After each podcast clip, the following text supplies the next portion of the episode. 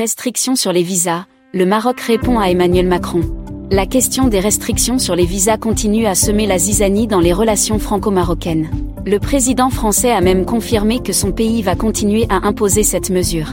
En réaction à cette déclaration, Mustapha Beta a déclaré le 24 novembre que il faut poser la question à l'autre partie et non au Royaume du Maroc, sachant que le gouvernement marocain a indiqué, à maintes reprises, que si le dossier des visas est lié au retour des mineurs marocains, il y a des instructions royales claires à cet égard. Il y a eu des instructions adressées, en ce sens, au ministre de l'Intérieur et des Affaires étrangères.